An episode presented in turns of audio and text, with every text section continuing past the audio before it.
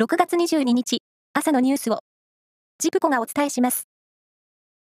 21日の外国為替市場の円相場は、海外市場で、ドルに対し大幅に値を下げて、一時1ドル、136円30銭近辺をつけ、1998年10月以来、およそ24年ぶりの円安ドル高水準を更新しました。核兵器を非人道兵器として違法化した核兵器禁止条約の第1回締約国会議が21日、オーストリアで始まり、広島市の松井市長が演説で、条約の壮大な目標が達成されることは、被爆者の切実な願いだと強調しました。会議では、核軍縮推進派諸国が核兵器廃絶の具体策を協議します。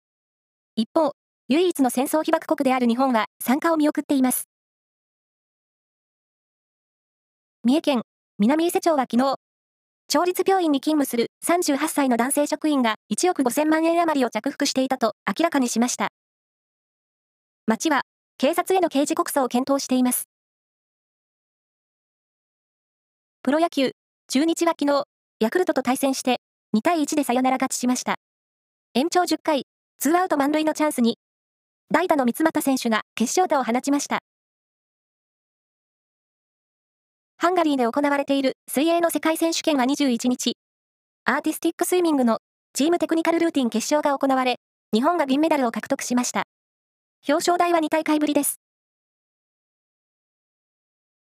東京オリンピック・パラリンピック組織委員会は、昨日、理事会を開き、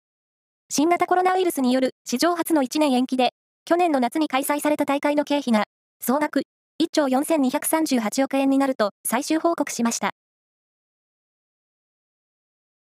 参議院選挙は今日公示され、来月10日の投票に向けて選挙戦が始まります。